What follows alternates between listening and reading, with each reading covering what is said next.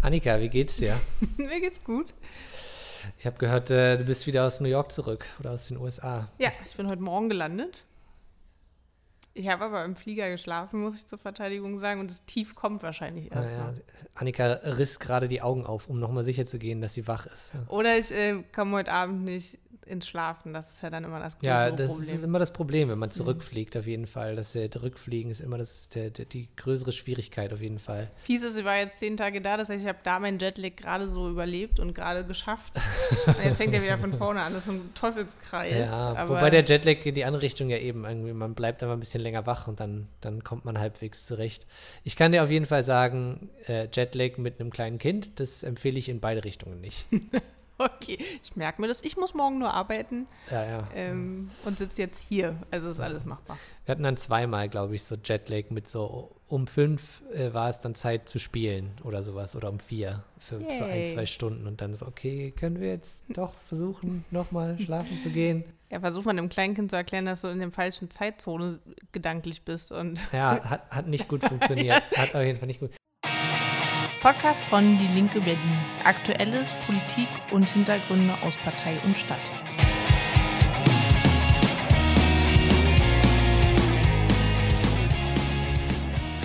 Naja, aber umso schöner, beeindruckender finde ich, dass du trotzdem hierher gekommen bist für die Podcast-Folge, dass du hier durchziehst. Klar. Äh, wir machen heute sogar eine doppelte Aufnahme. Heute äh, machen wir Podcast-Bonus.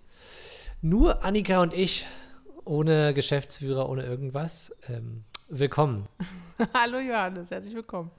Und zwar möchten wir heute, äh, deswegen sage ich Bonus, ein bisschen den Blick über Berlin hinaus wagen. Letztes Wochenende gab es eine große Diskussion oder immer noch, glaube ich, die letzten ganze letzte Woche, diese Woche immer noch zum neuen geplanten Asylkompromiss oder zur gemeinsamen europäischen Asylsystem.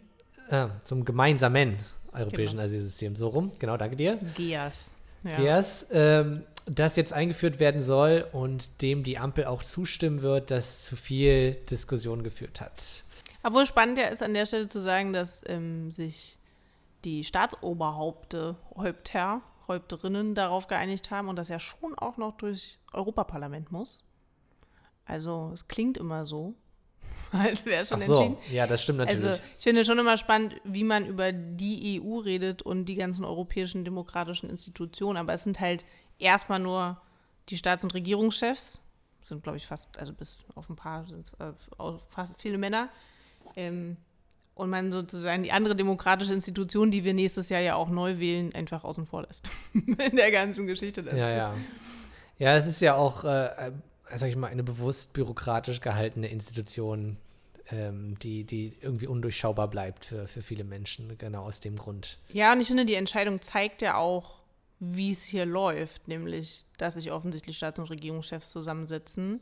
Ich finde ja. ja auch schön, dass man das Asylkompromiss nennt, weil ich frage mich ein bisschen, was der Kompromiss ist, aber darüber reden wir ja gleich nochmal und dass dann einfach Staats- und Regierungschefs entscheiden und nicht die demokratische Organisation, die gewählt wird ähm, und die diese EU ja eigentlich zusammenhält im parlamentarischen Sinne, weil ansonsten sind es Einzelstaaten und ihre Chefs und Chefinnen.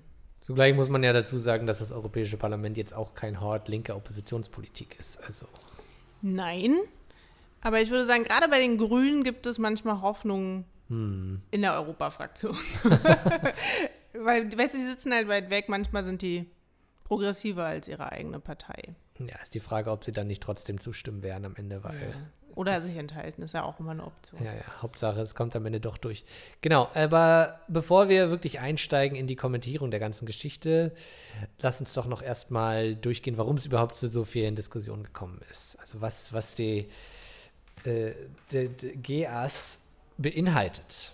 Ja, ich, ähm, vielleicht äh, gehe ich es einfach mal durch und danach äh, diskutieren wir. Also ich glaube, dass eine der äh, interessantesten Sachen ist, dass äh, in Europa ankommende Schutzsuche in Drittstaaten abgeschoben werden können, die sie zuvor nie betreten haben. Also das, das ist schon eine interessante Vorstellung von Asylrecht. Ich weiß nicht, ob das dann ähm, Staaten sind, die sozusagen aufnahmebereit sind, mit denen man dann einen Deal ausgemacht hat, wie das zum Beispiel die Türkei äh, ist oder ähm, Staaten wie, wie Marokko, mit denen, glaube ich, England bereits eine Regelung hat, sozusagen da die Leute wieder aufzunehmen Das heißt, selbst wenn die da gar nicht hingeflohen sind, okay, dann bekommt ihr halt dort Asyl, auch wenn ihr dort nie wart und dort nie Asyl beantragen wolltet. So, das genau, man muss ja dazu sagen, wir haben dieses Dublin-Abkommen, was ja schon seit Jahren so ein bisschen ausgesetzt ist. Das heißt, eigentlich beantragt man da Asyl, wo man ankommt was für Deutschland eine wahnsinnig komfortable Situation ist. Ähm, Olaf Scholz sagte ja letztens, Deutschland liege angeblich am Meer, weil hier so viele ankommen, was ich eine Frechheit finde, auch ja. im Wording. Ähm, und auch Dublin war schon immer eine Frechheit, weil Deutschland liegt nun mal in der Mitte Europas und wir haben auch eine Küstengrenze, so ist nicht, aber die Leute kommen halt aus dem Süden.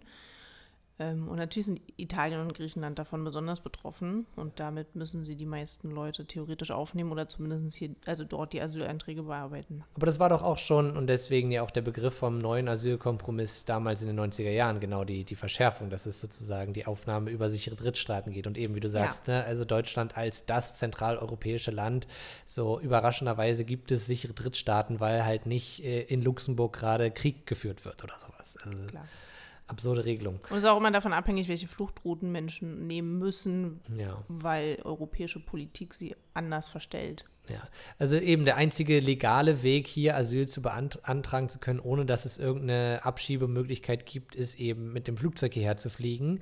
Aber äh, das ist, wird natürlich verunmöglicht, weil die Menschen gar nicht erst in den Flieger einsteigen dürfen. Ich glaube, es, ich weiß nicht, ob wir hier im Podcast schon mal darüber gesprochen hatten, dass nämlich auch die Fluglinien dafür bezahlen müssen, wenn die Leute bei einem gescheiterten Asylverfahren wieder zurückgeschickt werden. Genau, es gibt natürlich Ausnahmen. Also wir haben im Krieg Russlands gegen die Ukraine natürlich auch gesehen, dass es schnell und ich sag mal unkompliziert möglich war, Menschen aus der Ukraine auch mit kostenlosen Zügen nach Polen oder hierher zu bekommen. Mit der Einschränkung, dass es meistens weiße Ukrainer und Ukrainer gab. Es gab ja für viele schwarze ausländische Studierende in der Ukraine auch Probleme. Man merkt, also, und ich finde, das merkt man an dem Asylkompromiss auch, darüber reden wir ja auch gleich nochmal, es ist ein innereuropäisches Ding. Ja. Ähm, um nicht auch ein rassistisches Wertesystem zu sagen, aber es ist natürlich was, was innerhalb der EU funktioniert. Und das zeigt ja genau auch jetzt dieses nette GEAS, ähm, dass man argumentiert, dass innerhalb der EU alles super laufen muss. Ähm, und dafür muss man sich aber nach außen absolut abgrenzen. Genau, zu den äh, Einigungen oder politischen Dimensionen kommen wir gleich noch. Ich äh, gehe jetzt nur noch mal schnell durch, was, was sonst noch so dazu gehört. Also das, äh, eine der großen Sachen ist natürlich, dass es ähm, Asylverfahren dann an der Grenze geben wird. Und das bedeutet in letzter Konsequenz natürlich Haftbedingungen an der europäischen Außengrenze. Äh, und da kann auch nicht komplett ausgeschlossen werden, auch wenn jetzt sie versuchen, sich immer noch zu einigen, dass da auch eben Kinder, Minderjährige, andere in irgendeiner Worten schutzbedürftige oder hilfsbedürftige Menschen sozusagen über Monate, wenn nicht gar Jahre in, in, den, ähm, in diesen Grenzlagern ähm, festgehalten werden. Ja, spannend fand ich, ich habe letztens im Deutschlandfunk-Interview, es war ein unmögliches Interview, muss ich hier an der Stelle mal sagen, ähm, da sagt ein Jurist, naja, rechtlich ist das alles möglich und auch nicht falsch also Menschen, ne, im Asylverfahren vor der, also gefühlt vor der Grenze, Lager, Haftbedingungen etc. Ähm, problematisch wird es nur, wenn es schreckliche Zustände sind. Und wenn wir uns aber die Inseln auf Lesbos und auch Samos und etc. angucken und die jetzigen bereits bestehenden Lager uns angucken, ist das eine Katastrophe. Und dann stellen sich wirklich Juristinnen und Juristen hin und sagen, naja, das ist schon alles rechtlich machbar. Und dann denkst du, ja toll, aber in der Ausgestaltung natürlich äh, ja, Wahnsinn. Die, die, Praxis wird natürlich eine andere sein. Und ich meine, da geht es natürlich schon dann auch um zwei, also selbst in der Regelung, und ich wette, am Ende werden es mehr, mehr Zeit sein, geht es da um möglicherweise zwei Jahre, bis die Leute dort wieder entlassen werden und abgeschoben werden. Die Leute kommen werden. ja aus haftähnlichen Bedingungen auf afrikanischer Seite ja. schon. Also die und haben ja schon irgendwie die besseren Lager sozusagen, ich glaube, Pro Asyl hatte tatsächlich in einem Sherpix so einen Spielplatz innerhalb irgendwelcher Knest. Also das ist dann irgendwie, sieht dann besser aus als Moria, wo es nur irgendwie so komische Flüchtlingszelte auf irgendwie Steinboden sind. Aber am Ende ist es halt trotzdem eine, eine Gefängnissituation. Ja, das ist für Kinder, also gerade mit, wir haben die Kinderrechtskonvention unterschrieben, ja. ein absoluter, absoluter Bruch, weil gerade Kinder auf Flucht nochmal besondere Schutzrechte haben. Und Deutschland hat die Kinderrechtskonvention unterschrieben ähm, auch die meisten, also fast eigentlich alle Staaten in Europa und das ist äh, tatsächlich eine absolute Katastrophe. Und da nützt uns auch nicht, dass die Grünen sich hinstellen und sagen, sie wollen das nochmal nachverhandeln.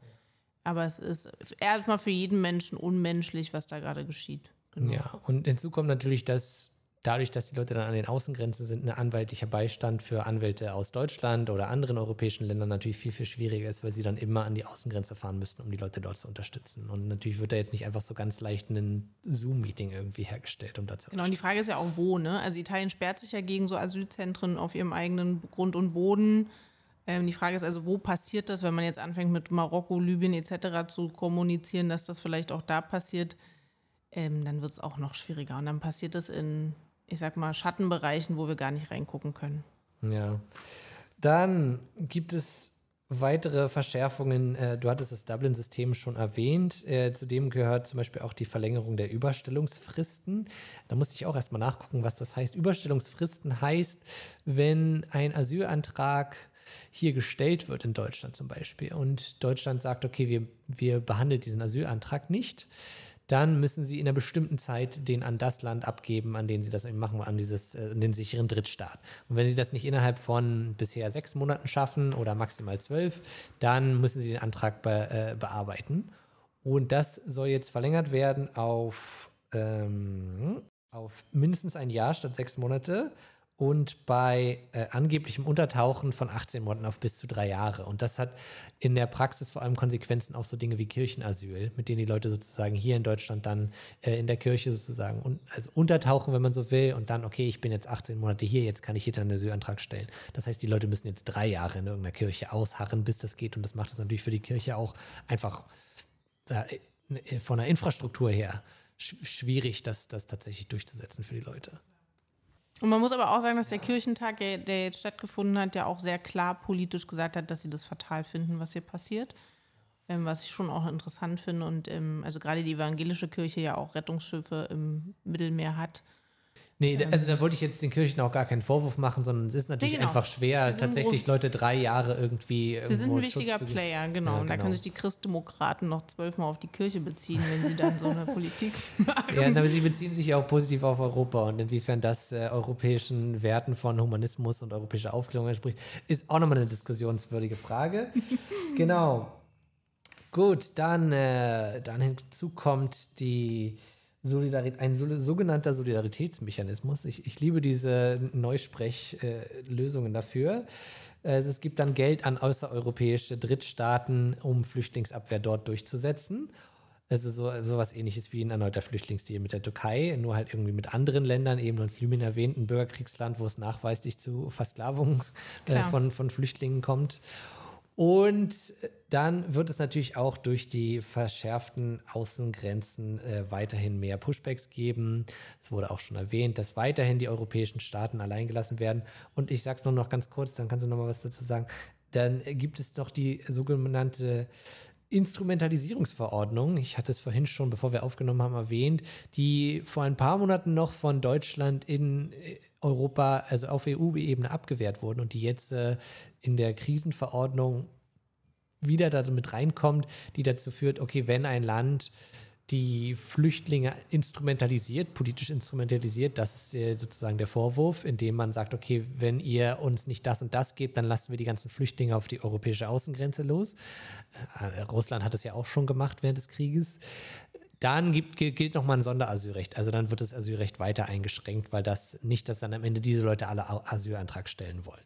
Das äh, ist sozusagen auch noch hinzugekommen. Genau. genau, ich finde, ich hatte vorhin schon dieses Quartale Deutschlandfunk-Interview, ich äh, will auch gar nicht erwähnen, wer da dran war, aber der Jurist sagte, naja, das muss dann schon Frontex klären, dass die Menschen hier nicht herkommen. Also man muss natürlich einen Ausbau der Grenzsicherung äh, finanzieren, klar. Ähm, deswegen, ich finde bei Pushbacks, ich finde es so spannend, ne? weil also die Organisation Mare Liberum macht ja, ähm, hat ganz lange, bis sie, glaube gezwungen wurden, auch aufzuhören, ähm, Menschenrechtsbeobachtungen in der Ägäis gemacht, also zwischen der Türkei und Griechenland. Und auch ansonsten gibt es ja so Sea-Watch, Alarmphone etc. Super großartige Organisationen, die Menschenrechtsbeobachtungen machen und Pushbacks dokumentieren. Und das ist eigentlich ein illegales Verfahren. Deswegen werden sie es nie so nennen. Ne? Sie werden es wahrscheinlich jetzt neu Grenzschutz, keine Ahnung was nennen. Aber es passiert immer mit, man sagt sogenannte libysche Küstenwache, also das sind ja auch meistens irgendwelche Milizen oder was auch immer für Menschen, die aber von der EU finanziert werden, die Menschen davon abzuhalten, hierher zu kommen und überhaupt in den europäischen Wasserraum äh, einzutreten. Und es wird, ich glaube, auch zunehmen. Ähm, es sagen ja alle, es ist ein Abschreckungsmoment. Wir wollen nicht, dass die Leute hierher kommen. Ähm, man darf aber nicht vergessen, was für ein Stadium diese Menschen sind. Ne? Also die glaube, also die meisten können nicht schwimmen, die meisten haben jahrelange Foltererfahrung hinter sich, fliehen vor Krieg, Klimakatastrophen etc., machen sich überhaupt nicht leichtfertig auf den Weg, nehmen ihr allerletztes Geld und haben dann so wie libysche Knäste schon hinter sich und andere Gefängnisse und versuchen dann übers Mittelmeer hierher zu kommen und werden dann hier, ehrlich gesagt, also ich glaube nicht, dass es ein Abschreckungsfaktor sein wird. Und ich finde es auch eine Frechheit, dass man das überhaupt so formuliert. Ja, es ist auch absurd, weil natürlich, gerade weil sich die EU oder Europa so als so ein Hort der Menschenrechte, der europäischen Aufklärung, der europäischen Werte gibt und natürlich ökonomisch stark ist, ist die Wahrnehmung in, in im globalen Süden, wenn sie nicht, sag ich mal, zynisch aufgeklärt ist, ja doch irgendwie, okay, ich habe irgendwas von diesen Ländern zu erwarten. So, ich, ich kann mir da irgendwas erhoffen. Die werden jetzt nicht jeden Tag die Nachrichten checken, äh, werden da irgendwie Flüchtlinge mit illegalen Pushbacks. Also es ist ja nicht so, dass sich das die ganze Zeit rumspricht. Das kommt ja auch noch hinzu. Ja, und selbst wenn, ist es vielleicht besser, als in einem Land zu leben, wo wir den ganzen Tag Menschenrechtsverbrechen ähm, anprangern ja. und dann aber hier einfach es interessiert einfach niemanden mehr. Es ist ähm, schon auch Wahnsinn. Was ich im Übrigen, was ich spannend finde, ist, dass ja dann so eine Kopfsumme am Ende ausgegeben wird, sodass wie Polen oder Italien sagen können, wir nehmen keine Geflüchteten auf und zahlen aber 25.000 Euro pro Mensch. Ja, ja. Also was auch so, über was reden, also über wen reden wir? Wir reden über Menschen auf der Flucht und das äh, tatsächlich so zu kriminalisieren inzwischen auch, ist nochmal ein neuer, neuer Schritt. Und genau, du hast es jetzt ja auch schon erwähnt, sie werden es nie so nennen, weil es illegal ist. Die Pushbacks entstehen natürlich aber auch durch nicht nur jetzt rein Rassismus oder irgendwie eine, eine Politik, sondern eben auch durch strukturelle Bedingungen, weil das ist jetzt, insofern kommen wir zu den Konsequenzen.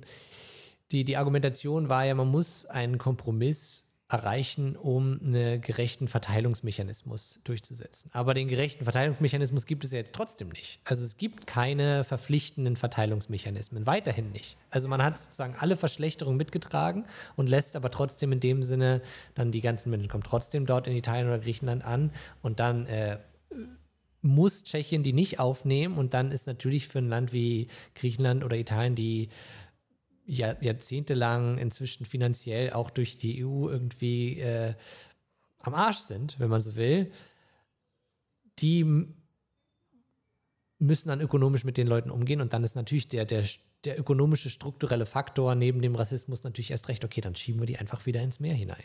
Klar. Genau, wir haben das ja auch vor Malta und dann genau zwischen Türkei und Griechenland ist das ja auch gängige Praxis. Ich finde ja auch spannend, dass man nicht sagt, und Deutschland hat sich mal hingestellt mit, wir nehmen Leute gerne auf und wir reden immer von Willkommenskultur und die Grünen haben damit viel Werbung gemacht etc. Und ich finde, dann nicht mal einen Vorschlag durchzubekommen, wo, wo man sagt, dass die willigen EU-Staaten, die Menschen aufnehmen wollen, das weiterhin können. Nee, stattdessen fällt man tatsächlich auf, ich würde mal rechte Hetze zurück äh, sagen und merkt auch, dass sowas, ich weiß gar nicht, ob man es progressiv nennen will, aber so ein, weißt du, das, du hast einen rechten Vormarsch innerhalb der EU ganz offensichtlich, weil das sind die Staaten, die sich durchgesetzt haben. Ja. Und deswegen frage ich mich manchmal, wo der Kompromiss ist, weil man hätte doch auch einfach sagen können, wir sind bereit, Menschen aufzunehmen. Weil das ist ja noch, also das, was wir hier gerade machen, ist weit hinter Seehofer. Der gratuliert wahrscheinlich und die AfD gratuliert auch. Also es ist so ein, warum macht man nicht unterschiedliche, also so, man hat früher mal Europa der zwei Geschwindigkeiten gesagt. Wir haben nun mal unterschiedliche Länder mit unterschiedlichen Kapazitäten, auch finanziell, aber wir haben vor allen Dingen auch politisch weit differenzierte Staaten ähm, in Europa. Warum versucht man es nicht eigentlich anders? Ja, da muss man sich dann wirklich fragen, wie ernst es mit, mit diesen ganzen Behauptungen dann ist, ne? wenn, man, wenn man am Ende des Tages sagt, okay, das ist irgendwie aus ökonomischen Gründen oder auch aus politischen Gründen, weil man das vor der, der, der, der rechten Minderheit oder der rechten, den rechten Bevölkerungsteilen irgendwie nicht rechtfertigen will, äh, so eine, sage ich mal, tatsächlich aufklärerische, humanistische Politik zu machen, weil das irgendwie möglicherweise entweder, also auch, auch ökonomisch nicht so sinnvoll ist oder weil das auch praktisch ist, illegalisierte Arbeitskräfte hier zu haben. So wie, wie ernst ist es denn damit, wenn es den Ländern oder auch den Städten, also es geht ja auch eine, um eine Berlin-Ebene, zumindest solange es noch Rot-Rot-Grün gab oder eben auch andere Städte, die gesagt haben, wir sind bereit aufzunehmen. Und das wurde ja auch von Seehofer damals immer verunmöglicht. Und das sozusagen, selbst da wird es auch jetzt nicht erlaubt. Insofern, genau, sind wir schon mittendrin bei den Konsequenzen. Also wir haben es jetzt schon erwähnt, ich würde sagen, ne, also rechte, rechte Mechanismen, autoritäre, rassistische, menschenrechtsfeindliche Politik wurde sozusagen jetzt legitimiert. Und äh, der, der, der Kompromiss von einem, irgendeiner Form von verpflichtenden Verteilungsmechanismus ist aber trotzdem nicht da. Also das, ich glaube, wir, man kann sozusagen die Konsequenzen so auf verschiedenen Ebenen sehen. Vielleicht für die Betroffenen heißt es natürlich einfach vor allem eine, eine, eine, weitere Aushebelung des Asylrechts, eine verschärfte, äh, verschärftes Sterben im Mittelmeer oder an anderen EU-Außengrenzen und äh, verstärkte Gewalt auf dem Weg in die EU und auf der Flucht. So, ja, und genau, die Leute, die solidarisch versuchen, an den Grenzen Menschen zu helfen, werden auf so harte Weise kriminalisiert, dass es auch immer weniger werden. Die Schiffe werden lange festgesetzt. Ähm, Italien will eigentlich das gefühlt niemand mehr, ähm, wird aber immer wieder gezwungen. Also ich finde, wir haben ja auch eine UN-Flüchtlingskonvention. Es ist ja nicht so, dass Europa hier einfach machen kann, was sie wollen. Ähm, und für die Menschen auf der Flucht, und die fliehen ja also und wir reden immer über Leute aus Afrika, aber wir, wir haben natürlich auch ganz andere Fluchtbewegungen ähm, innerhalb der Welt. Wir reden so, als wäre das das Schlimmste der Welt. Also warum dürfen sich denn Menschen nicht von A nach B bewegen? also und Europa schottet sich jetzt ab, um den eigenen Wohlstand innerhalb Europas und innerhalb der eigenen Grenzen zu bewahren. Und das ist ich weiß gar nicht, ehrlich gesagt, fällt mir nichts Adäquates, Nettes, was man im Podcast sagen dürfte, dazu ein. Deswegen lasse ich es vielleicht lieber. Ja, es sind ja auch Konsequenzen von, von der Politik, die, die maßgeblich von, von europäischen Staaten mitgetragen wurden. Also ich meine, immer noch ist äh, Afghanistan eines der größten äh, Fluchtländer, wo der, der Afghanistan-Krieg nicht nur durch die USA, sondern eben auch durch Europa äh, massiven Schaden eingerichtet. Man kann es nicht einfach nur darauf runterbrechen, dass die Taliban böse sind, die natürlich irgendwie schlimm sind, aber die eben ja auch nicht aus dem Nichts entstanden sind. Oder der Jemenkrieg, wo Deutschland seit Jahren Waffen an Saudi-Arabien liefert. Oder eben auch der Syrienkrieg. So, das sind so die drei, also wo sicherlich auch Russland eine, eine, schlimme Rolle gespielt hat und wo auch Assad eine schlimme Rolle gespielt hat, aber wo natürlich auch äh, der, der, der, globale geopolitische Streit sozusagen eine Rolle damit gespielt hat, dass der Bürgerkrieg weitergeht und letztlich auch natürlich die, das wird ja auch immer weiter zunehmen, die massive Zunahme von Flucht durch den Klimawandel, die, für den natürlich die europäischen Staaten, die am meisten äh, für den CO2-Ausstoß verantwortlich ja. sind und die Politik nicht wirklich verbessern, ja äh, weiterhin massiv verantwortlich sind. Also das ist sozusagen die eine Sache. Wir sind dafür mitverantwortlich. Klar, es sind die Konsequenzen der hier des hier produzierten Wohlstandes und den nicht, also den will man nicht sehen, den kennt man, aber den ignoriert man einfach, indem man eigene Mauern hochzieht. Gut, dass Europa Wasser zwischen bestimmten Kontinenten hat. ja, Annika, du hattest es jetzt die immer wieder schon in privaten Gesprächen erwähnt, so wir, wir reden jetzt darüber, dass, dass, die, dass die Grünen das, das mittragen aber eben ist es natürlich auch ein, ein, Einknicken vor, und ich glaube, wir können auch gleich noch über die Grünen ein bisschen sprechen, aber es ist natürlich auch ein Einknicken vor, vor rechten Forderungen. Klar, ich gucke halt besonders hin, weil es mich so nervt. Ähm, ich sage ja immer, man braucht keine AfD in Regierungsbeteiligung, wenn man AfD-Politik schon macht.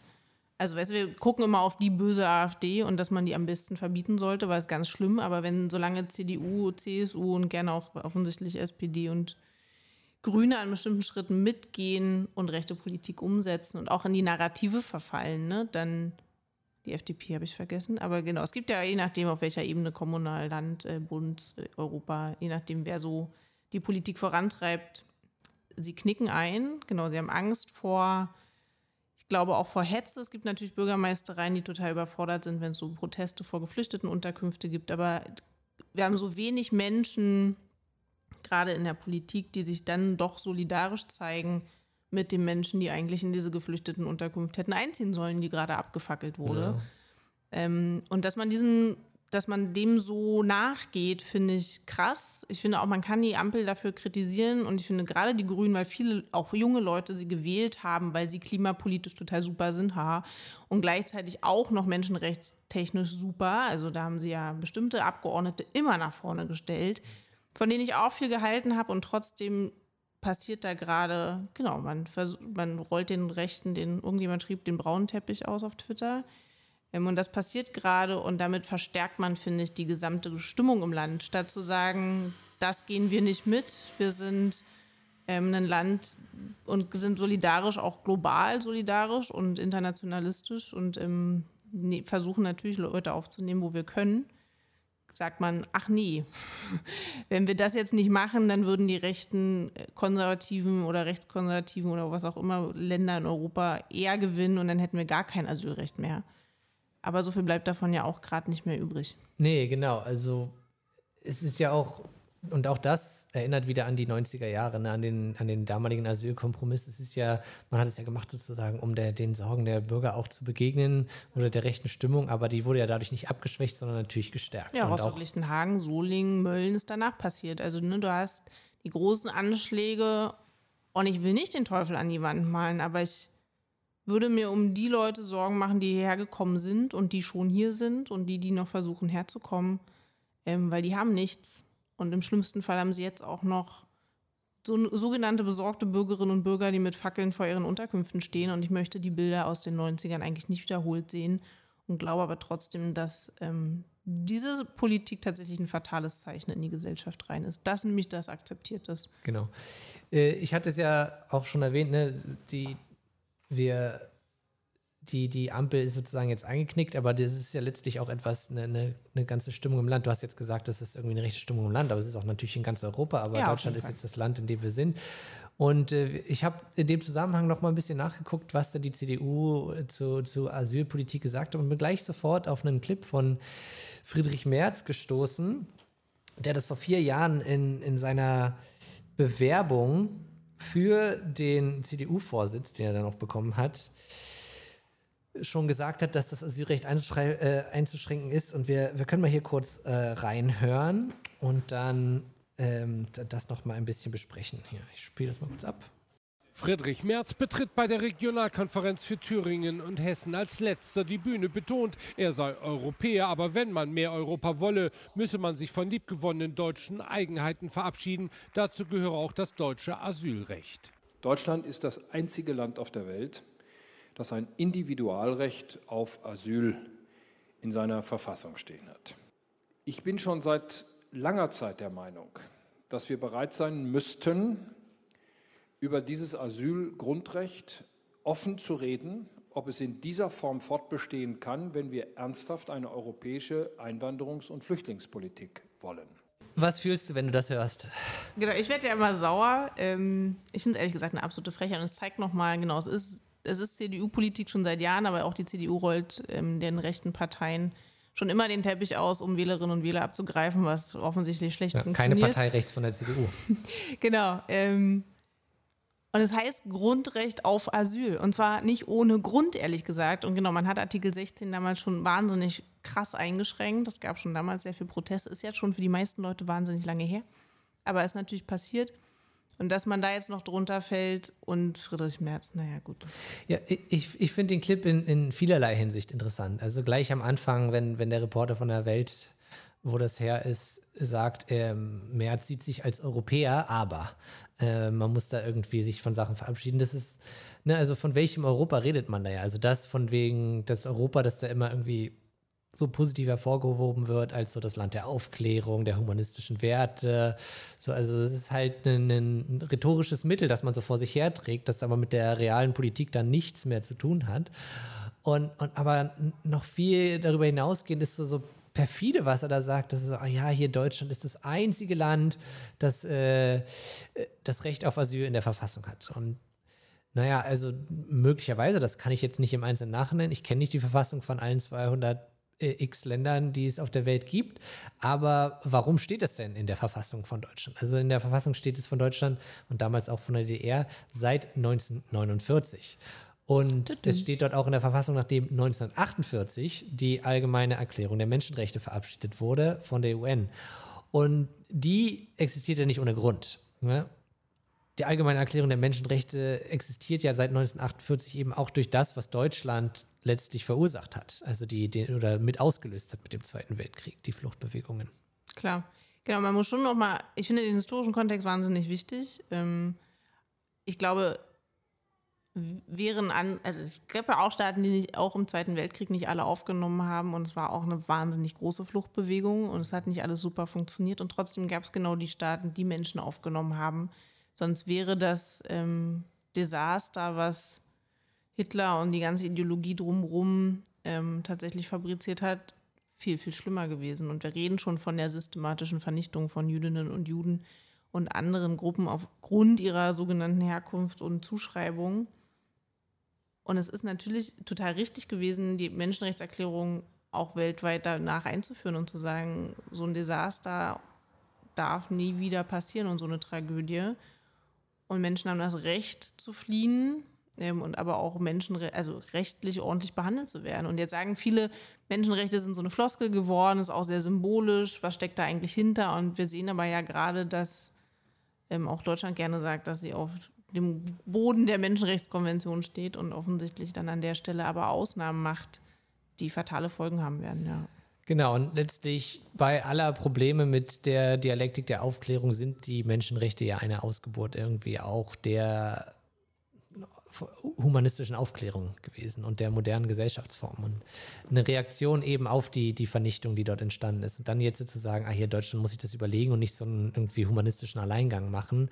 Das ist die Frage, also was für ein Europa schwebt äh, Friedrich Merz davor? Das ist sozusagen das, wo man sich echt Gedanken machen muss. Oder wo naja, er sagt ja auch, man muss sich das überlegen für Europa, also eine Abschottung nach außen für das Innen ähm, was immer eine spannende Rhetorik ist, wenn man von wir und die spricht und ähm, von innen und außen. Also das hat ja auch schon, schaffen die Rechten auch immer sehr gut, weil es so dieses das andere und wir gibt.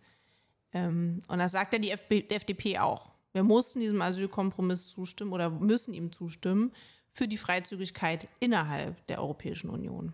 Und ähm, das sagt nochmal, finde ich, sehr deutlich, dass wir jetzt nicht mehr von offensichtlich nationalstaatlichem Nationalismus reden, aber dafür von europäischem Nationalismus und einer klaren Abgrenzung nach außen.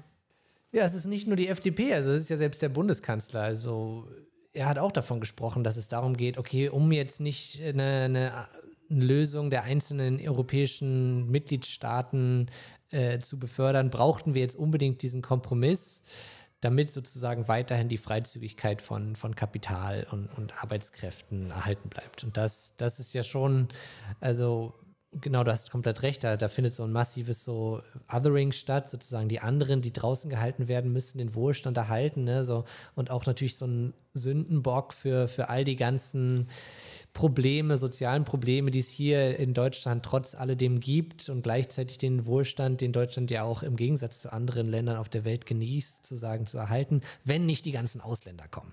Und das, das ist ja jetzt irgendwie auch das, die praktische Konsequenz dieses Asylkompromisses. Ne? Also die Ausländer raus, aber eben halt an, an die europäischen ja. Außengrenzen. Also die CDU hat schon vor Jahren das Boot ist voll als Satz geprägt. Ähm, offensichtlich kommen sie da gerne immer zurück. Ja, ja. Ja, ähm, reden wir aber noch ein bisschen über die, die Konsequenzen für, für die, die linke oder die, die liberale Gesellschaft.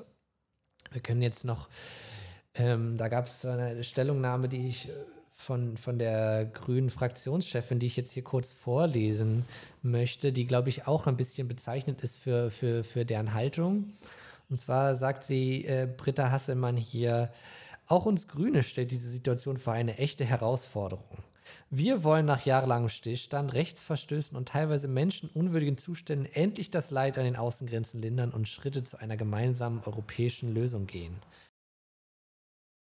Äh, gleichzeitig teile sie Sorgen derer, die das Recht auf Asyl als Grundrecht hochhalten, wird, äh, wird dann noch dazu kommentiert. Und das ist natürlich, das, wir hatten das gerade schon besprochen, ne? so aus, aus unserer Sicht ist es eine massive Verschlechterung. Aus der Argumentation der Grünen heraus ist es okay, sonst gäbe es gar keine Menschenrechtskonversion mehr. Sonst, sonst würden da irgendwie Leute einfach an den Grenzen sozusagen von irgendwelchen nicht dem, oder sage ich mal, sta europäischen Staaten mit deutlichen Demokratiedefiziten, wenn man es mal nett ausdrücken will, äh, am Ende wird an der Grenze geschossen, so ungefähr ist ja da implizit, was da so ein bisschen damit schwingt. Ne? Und jetzt, wir haben das verhindert, wir haben da zumindest ein ordentliches Verfahren, auch wenn es halt Knast für mehrere Jahre bedeuten ja, kann. Sie reden ja auch immer, man muss Migration ordnen, also wo ich immer denke, das klingt so falsch, aber Migration kann man nicht ordnen. Ja, also das, ich meine, für mich ist interessant halt natürlich diese, also für die Grünen, die machen ja wirklich vieles mit und dann ist es halt immer mit einem, mit einem irgendwie schmerzverzerrtem Gesicht. Tut uns ja wirklich leid, aber ist halt nicht anders möglich. Aber es ist natürlich schon offensichtlich, es gibt jetzt schon Forderungen nach einem äh, neuen Bundespartei, äh, außerordentlichen Bundesparteitag, Bundesdelegiertenkonferenz bei den Grünen. Äh, da da rumort es ziemlich an der Basis. Es ist schon eine, eine schwierige Haltung für die Grünen. Ne? Ja, aber ich finde, also wenn man sich anguckt, wo die Grünen schon in Landesregierungsverantwortung waren, wenn nicht die Linke dabei gewesen ist, waren sie auch da schon immer sehr konservativ, zurückhaltend. Ähm, nicht besonders progressiv und fortschrittlich, wie sie immer gerne behaupten im Thema Geflüchtete. Ne? Also gerade wenn es um ganze Sonderaufnahmeregelungen ging bei bestimmten Kriegen oder ich sag mal, diese ganzen Winterabschiebestopp-Geschichten, die haben halt da funktioniert, wo Rot-Rot-Grün, in welcher Konstellation auch immer, regiert hat, aber sie hat nicht da funktioniert, wo die Grünen ohne uns an der Regierung sind. Und ich finde, das ist, wenn man sich realpolitisch anguckt, war das abzusehen. Ich finde es ja spannend, ich möchte keinen Namen nennen, aber wen sie so immer als die netten Politiker nach vorne stellen, die aber, die melden sich nie, wenn es richtig hart auf hart kommt, sondern immer erst, wenn super tolle Sachen da passieren.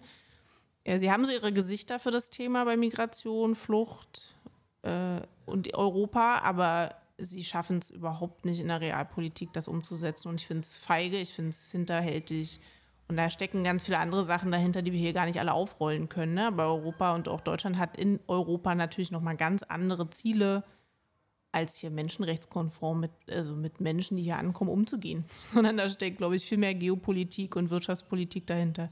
Ja, es ist so ein, so ein Vibe, der irgendwie vermittelt wird. Ne? Wir sind so die, die Menschenrechtspartei, aber eigentlich in der realen ja, Politik. Wir sind halt eine Vibe-Partei, genau. Ja, ja. Wir sind ganz cool, Ja, Flower Power und ansonsten bauen wir hier aber trotzdem. genau. Also dann, AKWs dann, dann tut es uns aber leid, weil es war nicht anders möglich. Ich hatte das heute auch in einem anderen. Zusammenhang, ne, auch mit der Klimapolitik oder überhaupt mit der Sozialpolitik der Ampelregierung besprochen. Also es scheint offensichtlich so, dass die FDP, für die ist okay, wenn ihr nicht macht, was wir wollen, dann gehen wir.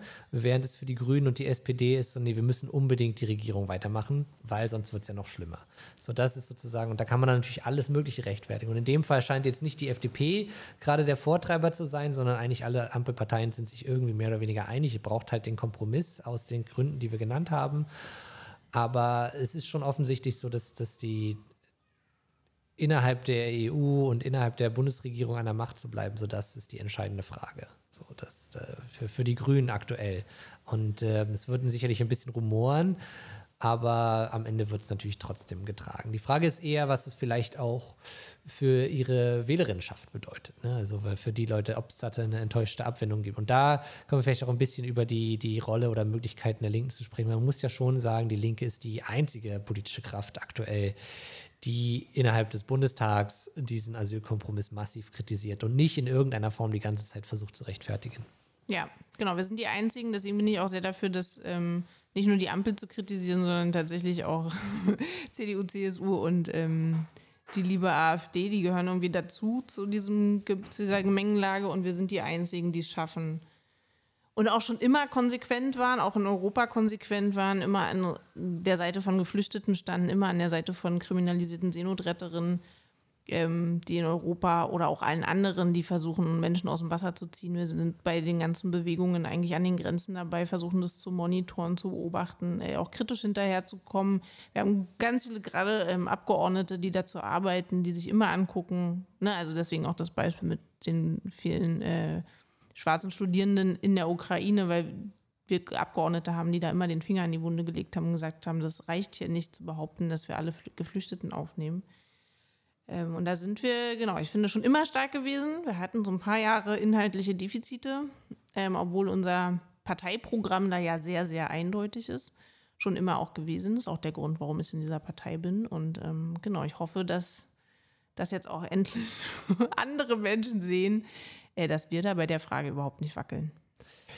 Ja, und äh, man kann da jetzt dann irgendwie, ne, wir hatten diese Diskussion auch in der Linken, ah, ähm, man kann ja jetzt nicht alle aufnehmen und es geht ja darum, Fluchtursachen zu bekämpfen und, und so weiter. Man darf da jetzt nicht nur so ein ähm, Grenzen auf Rhetorik irgendwie aufmachen. Das ist, war ja schon immer ein bisschen eine, eine verzerrte Darstellung, letztlich auch von so, so einer wertkonservativen Linken äh, gegenüber der, der, der Politik der eigenen Partei, sondern es geht ja tatsächlich da auch so einem tatsächlich um so einen, einerseits, ne, was wir erwähnt haben, einen, einen Ernstnehmen der, der, der, humanistischen Aufklärung und der, der Menschenrechte, aber eben natürlich auch so ein Internationalismus, dass die, die, die Freizügigkeit, das sind ja eben auch Menschen, die unsere Solidarität verdient haben, so die, die, die ein ähnliches äh, ausgebeutetes, äh, unterdrücktes Schicksal erfahren haben. Und wo wir auch eben an ihrer Seite stehen, nicht nur, weil sie moralisches Leid erfahren, sondern das ist natürlich auch eine wahnsinnig wichtige Sache, sondern eben auch, weil der, der Internationalismus